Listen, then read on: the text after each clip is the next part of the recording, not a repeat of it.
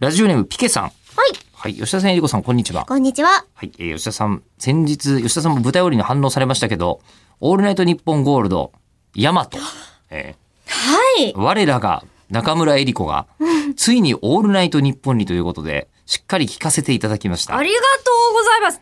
えーいやー、えりこさんの声がビタースイートサンバに乗せて流れているのを聞くの、ちょっと感動でした ね。こっちもです。うんえりこさん、おめでとうございます。ありがとうございます。上柳正彦さんとの息もバッチリでしたね。そうなんです よ。あとこちらは、えー、クリクリユウさん。お、はえい。ー18歳ですよ。うん。えーえりこさん、オールナイトニッポンゴールド、宇宙戦艦ヤマトという時代スペシャル、ご出演お疲れ様でした。ありがとうございます。え、クリクリユーさん、さっきのあの、えー昨日のですけど、吉田さんもね。誰からもうん、そう。本当ラジオずっ。と聞いてくれてますねあ。りがとうございます。は宇い。宙戦艦ヤマトの名を冠したオールナイトニッポンは40年ぶりとのことで、改めて宇宙戦艦ヤマトは長く愛されているんだなと分かりました。といっても僕はヤマトの名前とあらすじしか知らないので、え今回のオールナイトニッポンの中身を深掘りはできません。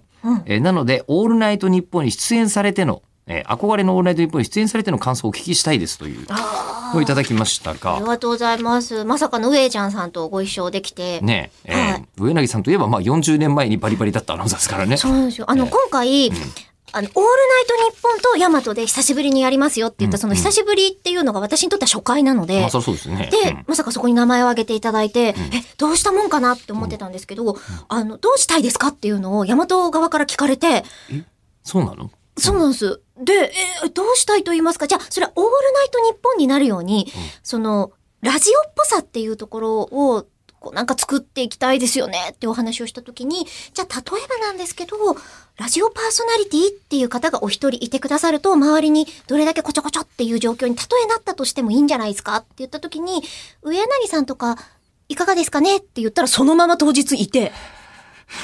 え、上柳さんキャスティングした の、えりこさんなの。そうなんです。はい。それが、まあね、こう言っちゃなんだけど、女性声優さんのほとんどは、あの、上柳正彦さんご存知ないですからね。ちょっとね、うん時間帯がどうしてもずれちゃってるお仕事も今朝でボしょラう系かですら。からね。朝はい4時半からの番組を担当してる上柳さんですから。そうなんですよ。そうか。で、はい多分、あの、女性声優さん、日本放送のアナウンサーさん、多分僕の方がご存知の方多いいとや、思う。もちろんそうだと思いま。ですすけど、あの、そこで、上柳さんやるあたりが、あ、ヤマト本気だなって。